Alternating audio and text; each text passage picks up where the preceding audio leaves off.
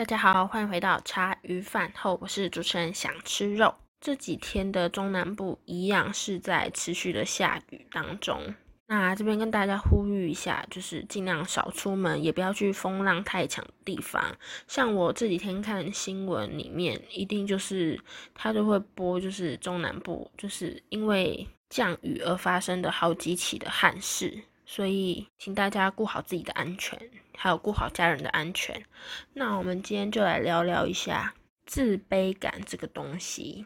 那应该很少人就是会跟别人说，就是他很自卑啊，他有自卑感什么。除非你本来就是比较勇于表达的人，不然你不可能会向别人就是提起就是自卑感这件事。那我觉得自卑感这个东西也是很少人会。就是去谈论到，就假如朋友跟朋友之间也不可能谈论到。那想吃肉这边就是举一两个比较最简单的自卑感的例子，就是你可能会觉得就是别人家里很有钱，可是为什么我自己家里就是比较没有那么有钱，所以开始会有个比较心态，但是比较到最后，你就是会觉得变成自卑吧，尤其是差距越大，你就会越自卑。然后你脑中就会一直想，然后导致你整体给人家看的感觉就是比较没自信。第二个自卑感，应该最常见的就是身材的问题。一个四十五公斤的女生跟一个七十公斤的女生就是站在一起，七十公斤的那个女生如果不是本来就很喜欢自己的身材，又或者是她有在健身的话，那。通常七十公斤的女生会就是看到身材好的，她就会觉得很自卑。那像想知道我本人也是很胖的，所以我对身材这方面以前会有自卑感，可是我现在已经想清楚，是我自己就是嘴巴一直吃，我有什么资格去自卑？我这个身体也是我自己造成的，所以呢，想之后就是转变这个观念，然后我就变成不会很自卑，就是过得还蛮开心的。那这边想吃肉，想跟大家分享一个故事。那它是算是我姑姑的一个经验。然后我姑姑跟我关系超级好，就是蛮亲的这样。然后我今天就会讲一下，就是有关他关于自卑感的这个事情，然后来跟大家分享一下。就是我姑姑跟我姑丈大概离婚了五五年左右，对，差不多。然后他们之前结婚将近二十年，就等于小孩其实都长大了啦。所以也没有什么为了小孩子，然后就是硬要把婚姻凑合在一起的这种事情发生，并没有，是因为我姑丈那时候就是出轨，然后。姑没办法忍受嘛，所以当然就是离婚。然后先简单说一下，我姑姑是就是那时候还没结婚的时候都在上班，可是结婚之后就变成有小孩子嘛，所以她就等于是家庭主妇，就是都在家，然后没有去上班。然后我姑丈那时候他们家庭也算是就是也不会到很有钱，可是就是正常的生活，就是食衣住行都是可以满足的那一种，就是一家人还过得还不错，然后还可以存点钱这样子。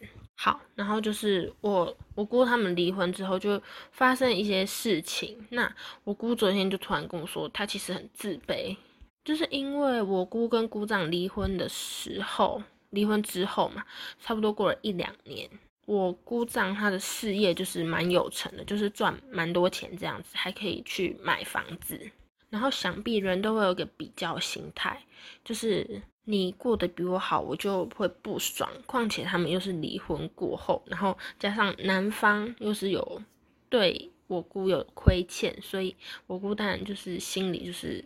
算是怨恨嘛。可是好像也不算怨恨，因为我姑丈其实他有给我小孩生活费，所以感觉就是没什么亏欠啊。他做爸爸的责任都做到。那你记不记得我前面有讲说，就是看别人比你好，你就会嫉妒，但嫉妒到最后，你会变成自己去内省，你就会觉得自己蛮自卑的，就是为什么人家可以过得那么好，你不行。然后我觉得我姑姑其实她都是自己在多想，因为她其实她的钱是足够她就是平平稳稳这样过下去，就是不求大富大贵啦，可是就是平稳的日子是可以很顺利的度过，加上我。因为离婚那么久，就是我姑之后有交一个男朋友，然后她男朋友就是我叫叔叔嘛，然后他也都对我姑姑很好，就是很贴心，就是无微不至的照顾我姑姑想去哪就带她去，甚至也会拿钱给我姑姑，然后出门花费也都是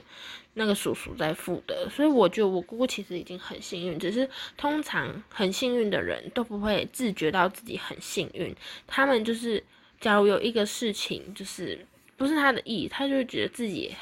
很衰的这种感觉。我觉得我们大多大多数人都是有这样子的观念。所以你现在可以想想，其实你们大家的听众一定都是很幸运的一个人。然后第二个，我姑姑会觉得他有自卑感的原因是异性，当然就算了，可是就是同性，因为我那一个姑丈就是他的女朋友，就是也是一个会赚钱，然后又会投资的女生，然后就导致我姑姑就是一直拿她自己跟那个女生比嘛。那当然你怎么比就是比不过。然后我姑就说，他们三位其实年，他们三位其实年纪都差不多。然后我姑就会觉得说，为什么他们在这个年纪是可以那么有钱，然后他就是过这种日子？我就跟他说，其实命运怎么走，我觉得他都是已经安排好的。那人生怎么过，就是你自己选择你要怎么去过。有可能他们两个就是现在四五十岁的年纪，他们很有钱，然后可能他们到五十五岁就比较没钱啦，可能五十五岁、六十岁就换你有钱啦。所以我觉得每个人就是你都是会风光一时，但是如果你要风光一世的话，那其实它的困难度是很大的，而且通常自卑感不是别人带给你的，因为。比你好的人绝对不会有这个意思，就是让你感到自卑，除非他是带有故意的攻击性，那这种人是很少数的。通常会让你觉得自己自卑，都是你自己的心态，你没有调整好，你就是会觉得说你没有比他们好，或是他们凭什么过得比你好，然后就是会由愤怒转为成自卑。这自卑感一定是每个人都有的情绪。只是能真正说出来其实很少，所以我昨天听到我姑姑这样跟我说，其实我内心是有点吓到，因为他就很直接的跟我说，其实他都会很自卑，然后就有点快哭。我那时候听了其实蛮心疼的，因为想吃肉，我是一个虽然我会想很多，可是我是属于一个蛮乐天派的，就是我不要想那么多，其实一切都是很顺利的度过这样子。啊，每次只要不顺利，就是因为我会想太多，我会去把别人的一点点小动作，然后附加成一些很大的事，然后其实根本就是虚无的。然后总结来说，我觉得人生有时候就是这样吧。如果你的自卑感一直跟着你，那你当然整体可能连你的运势、事业都会跟着是滑落。那如果你可能转个心态。你把自卑感当成是一个你可以得到更好的一个动力，然后可以让你奋发向上的话，我觉得这才是很值得学习的一个东西。然后想之后最后再跟大家说一下，我觉得人生已经够苦了，就不需要再把一些根本没什么事情的事，就是你放在你自己的脑中一直想一直想，这样其实。对自己完全没好处，而且自己的心情，心情会影响到整体，你整个做事就不太顺利。所以，假如你今天发生一件很衰的事，你也不要把它想成那么衰，你反而要更快乐，这样就会觉得你不会那么衰，然后就是。